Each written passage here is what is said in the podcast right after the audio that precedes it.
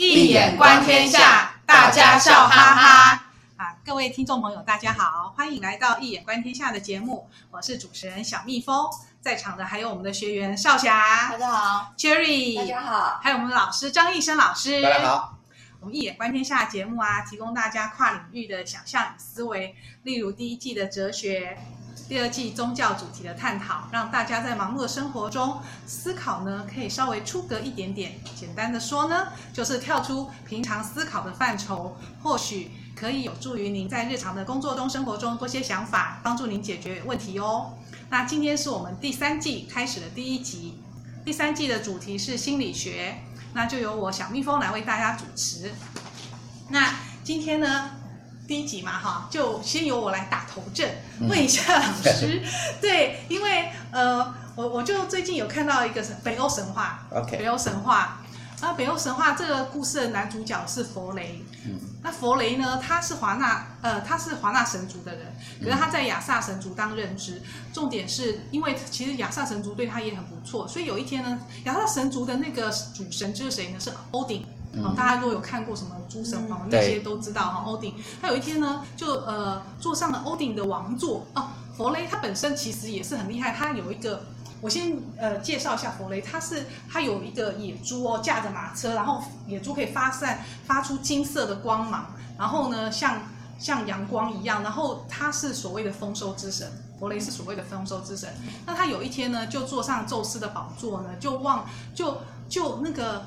无意间，宙斯，宙斯，对对对，宙斯的宝座，奥丁，哦，对对对对，奥丁的，奥丁的，希腊神话，对，奥丁的，对，西方国宝，对，西方神话，奥丁的宝座，然后呢，就看到了，看到了一个美女，巨人族的美女，哦，然后呢，巨人族美女皮肤非常的白皙，散发着非常耀眼的光芒，那巨人族呢是双巨人族。然后呢，他们双巨人族，他看着他那个女，他看着那个女巨人，非常的非常的喜爱，然后目不就是目不转睛哦，一直盯着他，直到他消失为止。然后可是因为他知道双巨人族跟他们华纳神族其实是没是交恶的啦，是两个互相敌对的，所以说他他不敢跟他父亲开口，然后他就单相思，然后就郁郁寡欢。然后后来他的父亲就发现他这个博雷这个情况，就就派着他的仆人。叫史基尼尔去问弗雷怎么回事，弗雷就跟史基尼尔说了，就是因为他爱上了双巨人族的葛德，那个女巨人族的呃呃助巨人族的那个女儿，族长女儿葛德。然后那个史基尼尔就说没问题，主人，我帮你，你给我你的宝马哦，可以跨过火焰的宝马，还有给你给我你的胜利之剑，然后我去帮你求婚。好，所以史基尼尔就出发了，那个弗雷就答应了，史基尼尔就出发去找。去去和去双巨人族那边和葛德求婚，然后呢，果然那个宝马跨过了火焰，到了双巨人族约顿海姆那个地方，然后呢，见到了见到了葛德。首先，这个其实哈、哦，我觉得史基尼尔还还蛮聪明，他有带礼物，他带了十一颗金苹果。这十一颗金苹果是所谓的青春哦，可以带来青春的金苹果。然后呢，嗯、他献给了葛德，葛德不要，不稀罕。嗯然后呢，他在线上的戒指，那个戒指是非常漂亮，然后非常，然后那个欧丁很喜爱的一个戒指，然后那个戒指呢是好像每九天他就可以变出八只跟他一模一样的戒指，那个戒指非常像聚宝盆一样，对对对对，非常的漂亮。可是葛德也不稀罕。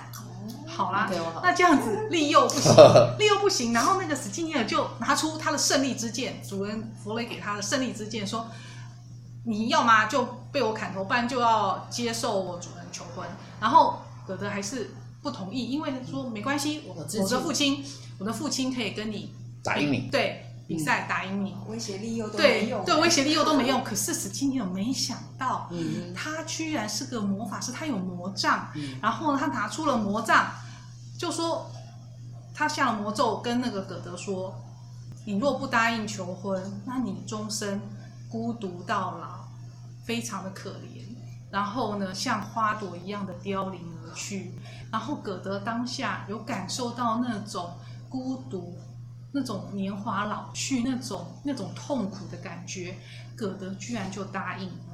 没志气，可 是可能当下我不晓得那个魔法真的很厉害，当下能够让他感受到那种感觉，他就他就答应了，答应。可是他答应了之后，他有跟那个史基尼有说，葛德就说好吧，那就过了九个夜晚之后到森林，我再跟你主人相会。嗯，好，答应这对九个夜晚，九个夜晚之后，然后后来呢，果然他们九个夜晚之后，葛德也。承诺，然后也跟佛雷相会，然后两个人就 happy together，就建立了王国。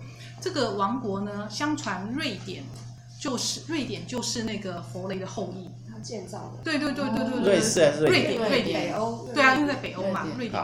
所以这个故事我就觉得很有趣了，就是说，第一个，他怎么他他不是那种。那个佛雷怎么不像骑士一样？他自己有宝马，他自己骑去去求婚就好啦。为什么派史基尼尔去求婚？我觉得这个好像没什么诚意啦，哈。所以难怪人家一开始不答应。然后又为什么？为什么你面是？为什么那个葛德答应了之后，为什么又是还要过九个夜晚？这个九有什么特别的意义？对啊。你要问我这个吗？好，啊、我首先回答你一个问题好了。就是说，为什么在北欧神话里边的这个啊、呃，这个弗雷啊，这一个丰收之神呢，他的求婚竟然还要透过他的史基尼尔这一个具有魔法的仆人？那其实这有点像是，我先讲它的差异性，就是说，你说为什么不是像骑士一样？就是骑士的传统最重要是在 Celtic，在凯尔特神话里边的亚瑟王朝。那亚瑟王他的所有的骑士都是。那个 knighthood 那种遵守的骑士精神，就是典型的这种、oh. 这种啊所谓的 chevalier，就是那种骑士文化，这种东西是奠定在这种凯尔特神话，也就是呃爱尔兰神话的这样的一个典型。那这个北欧神话可能都看不赶快啊，所以北欧神话它所强调，因为北欧神话它基本上是一个诶。北方嘛，天气比较炎烈的，所以它基本上有比较是属于崇尚武力，对不对？有抢婚的味道。对的那种味道非常强烈，因为它是盗贼原型，在某个层次，北方是盗贼嘛，砍挂为盗，盗贼，所以基本上所奠定出来就不太相同。因此，它确实在这个故事里面，你在刚刚的这个故事叙述里面，到最后它是所以，不管你用，诶，你用戒指，你用那个苹果，你用。什么方式都没有用，你用剑他也不怕，你要说可以给你听他都不要，可是到最后竟然是魔法，给他施以咒语，如果他不接受的话，这葛德说如果是这样，改天就会像这个花朵枯萎，然后这个这这个这个孤寂，这个晚年非常的孤独，种种来惊吓他，所以基本上还是有一点点强调那个。Violence 某种层次的北方那种特色，所以雷神说的那个电影还蛮蛮蛮蛮蛮受欢迎的。雷神说的就是北欧，对，就是北欧神话，源自北欧神话。对，那雷神的这个概念其实跟这个佛雷这个是很接近的，基本上那也是雷嘛，都是雷。你不要以为这个雷乱用，它本身就是比较雷的原型，就是因为它基本上也是用火焰，看到没有？它那个猪是火猪，对吧？猪。野猪，野猪，可是它是光亮，它它它有形容它的对呀、啊，它基本上都是火，就是基本上都是火的一种原型，那才会去配这个雪女嘛，就是才会配这个这个女人非常的白皙，在冰霜，在基本上有强调那个冰清玉洁的那个味道，不愿意不太容易向男人臣服的，又是一个女巨人的这样的一个造型，这有它的北欧神话的一个特质之一，这是第一个问题，第二个问题。我要再谈的是，刚为什么要用一个，啊、呃，就说他的呃呃仆人呃去去提亲？其实这个是基本上在如果从神话的写作里边，啊、呃，它比较像是一个他的从文学的技巧来讲，这是他的 double，是它的分身。其实他是他的 double 分身。他透过这个分身有他的道理，为什么呢？因为我们从一个 hierarchy，也就是从一个层级文化的角度来看的话，事实上。北欧神话里边的这么重要几大神族，九九大神族之一，九大族啦，神族里面九大族里边之一的这样的一个弗雷，事实上跟这个雪女，也就是跟这个巨人族而已，其实这个比例是不不相当的。那这种不相当的这种爱情，就好像在更传统社会里边，呃，身份地位不一样的人谈恋爱。事实上就等于是神族跟只是个地地上的一个族类。这种通婚的话，事实上它会有一个层级上的问题。那这个这个问题就会让我们想到，我们知道在文学作品里边，包括《中年女人》里边那个男女主角，他们两个其实是相爱的，但是他们因为一个是贵族，一个是平民，也就是在十九世纪里边，这个女主角本身梅莉史翠普所演的角色，她不过是一个。家庭教师，这家庭教师在当时时代就像就像是女仆人，是差不多的地位，而他是一个高在上的大教授，而且是他身份很高的，所以他本身的 lineage 就是他的那个血统是比较高贵的血统，所以因此就会产生一个表面上看来，你就会变成是一个好像是一个英雄救美的这样的味道，也就是一个是。呃，需要人家研究，那这是很弱的，弱很弱势的，而一个是很强势的这种。因此，在这这个层级上，它透过一个分身，可能会容易去消解掉这种啊不同族群的这样的一个问题。好，这个是这是第一，就好像我们，诶，东方人，诶，中国人结婚的话，华人结婚都要有个媒人，就是在也是要有时候要去注除了注重这个门第之外，要去磨合，做一个中 go between，把之间的某些。会冲突性的东西，把它给消除掉的一个意义，所以这有两重意义。那么，你刚刚就问我这个问题吗？还有还有还在问？对对对，就这个问题。然后为什么为什么等为什么要等九夜？九等九九九九这个问题呢？其实它不只是不只是九那个九这个问题，它其实是用的很呃不止一次。他说每九天的话，那个金戒指就会复制是八个戒指。对，所以这里边其实是一个很重要的概念，什么概念呢？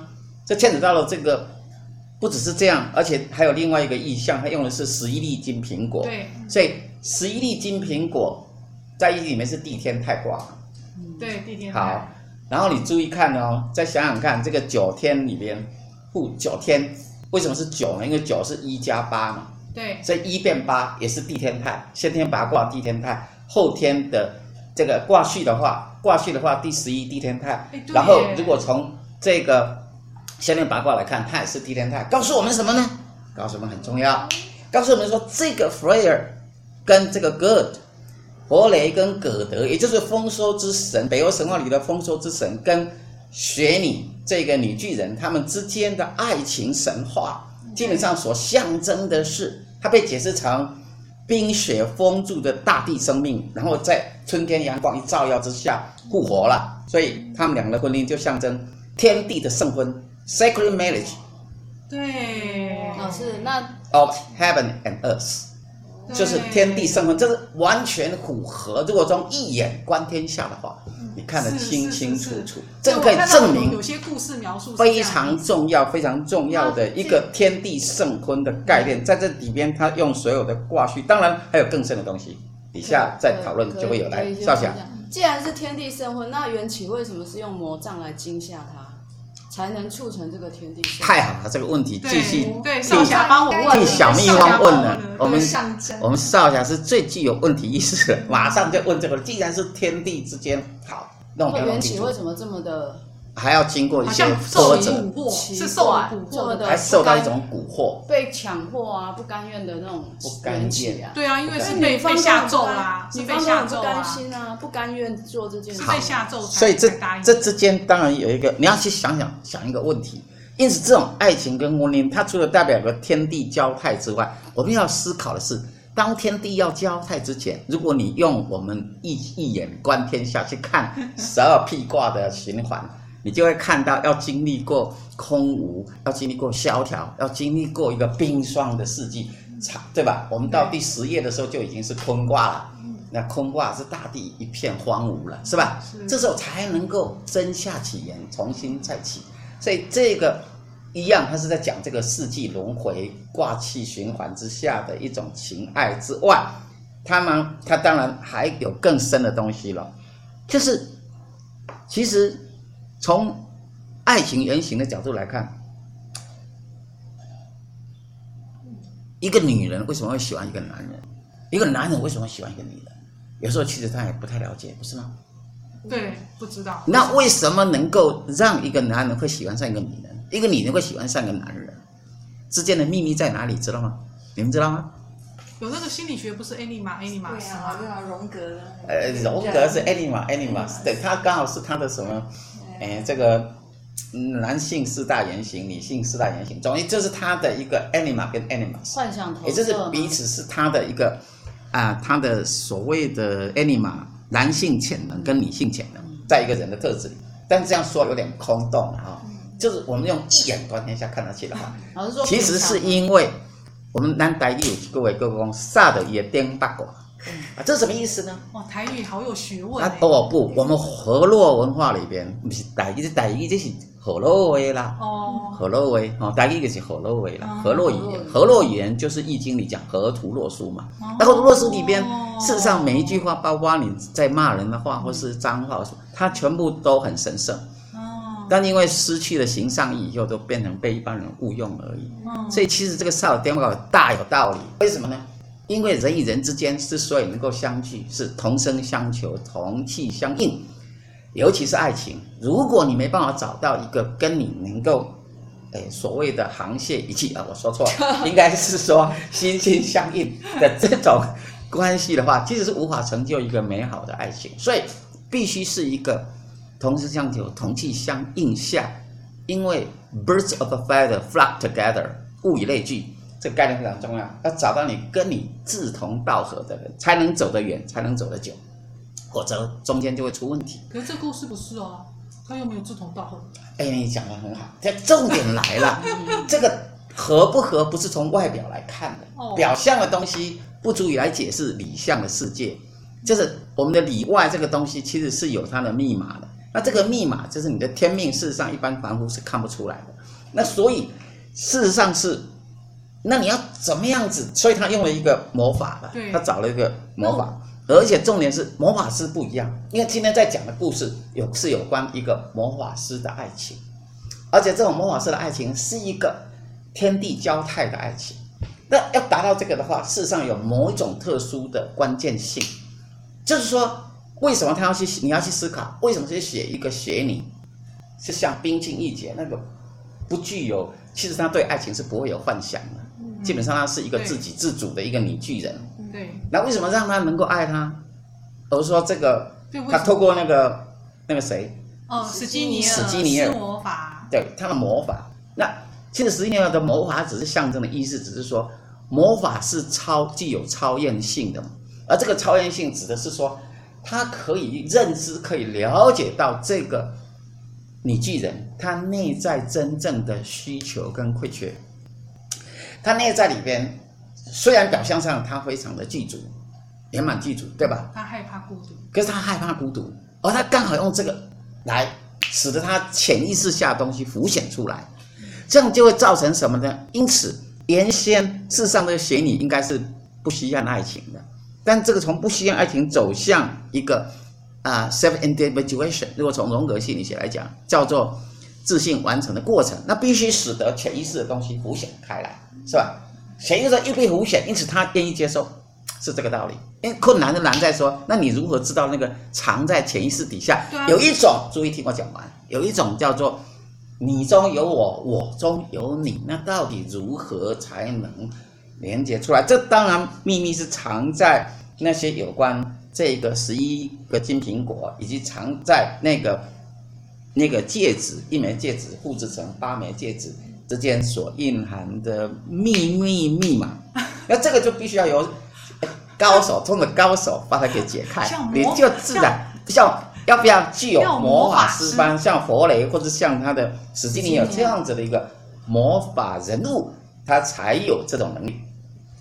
怎样？精彩了吧？精彩了吧？那个女巨人，她内在的那个潜意识可以浮现出来，让她了理解到她潜意识的需求。她不要不一定理解，可是她，她直觉就会感受到啊，对，那这个她还是要选择这个，那就是一种，它象征性的告诉我们说，因此荣格心理学认为，对一个疗愈的一个它的关键处是如何使得你潜意识下的东西浮显到意识上来的话。因此，你才能真正的达到 individuation，一个走向一个完整生命的自信完成的过程的理论了。所以这个很不得了，这个故事很好的。对、啊，所以这个追求女孩子、追求爱情，这个还真的还得懂一些心理学，然后怎么样去把握。不止心理学，应该要经经常听我们节目就不错。对，然后，知道一些魔法的秘密 啊，跟真的一样啊。我也问一个搞笑的问题。哦好。她是女巨人嘛？对。那这样女巨人不是长得很高大？那他们炒饭怎么炒啊？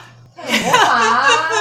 那那你有没有看过佛经里边？你看这个 维摩诘经里边看到没有？这些佛陀的十大弟子到那个维摩诘居士去探病的时候，有没有进去的时候？哇靠，不得了啊！那个椅子呢，高到天界去，他十大弟子爬不上去呀、啊，是得用魔法。维摩诘就是用魔法施以他们，他们才能够嗖给上去，才可以上座。可见这个魔法是，也就是超验性、超越性，这个是非常重要的。魔法师，那魔法师在我们这个坎伯神话。这个所谓的神话的原型类型里面，它是属于第六阶最高阶了。我都讲过，演讲也讲过的那个境界的人，他的天地鸳鸯合的天地交泰，所以它既象征天地交泰，一个是天地交泰，一个是之所以用酒，是因为天长地久，天长地久，它是用十一，是因为象征天地交泰。这你要弄清楚，这是不一样的东西。所以这个神话是多么的重要的，而且这个神话会让我想到是以前我演讲也讲过，我们节目刚开始就讲了东华帝君神话，哎，就是那个诶那部影集《三生三世枕上书》里边的东华帝君神话的内在架构，甚至它还牵扯到更深的它的神话。背景后面的原型，那这个太深我不讲，就先到这儿。哇，今天真的讨论的好精彩哦，真的有点八卦，就是八卦就是有我们易经中的八卦，然后这样的东西交错，互相辉映。我们希望也让大家也能够笑哈哈，就觉得我们不见得那么厉害，不过这个哎，对，嘴巴讲的很厉害，中西对谈一下，是是是，哇。真真是很精彩，然后那也欢迎大家喜欢我们朋友呃写节目的朋友，请订阅我们的节目哦，也邀请您帮我们分享节目资讯，让大家有更多的想象，然后活化我们的日常。那呃喜欢听讲座的朋友，我们每个月呢都会举办免费的两个小时的演讲。那疫情期间呢，如果没有实体演讲，请您呃要记得还是要记得提供您的 email 好来来呃定义我们的 EDM。那后续可以举办实体讲座的时候呢，我们就会通知大家演讲。不是讲座，对实体演讲的时候就会对，因为大家有听不过瘾的地方，或者有什么问题，或者大家想知道什么魔法 可以来追求的追求爱情的时候呢，啊，对，我们读书会，对，可以来，哎，请记得好来填我们的 EDM，呃，填填填上你的 email，然后我们到时候会寄 EDM 给你们哦。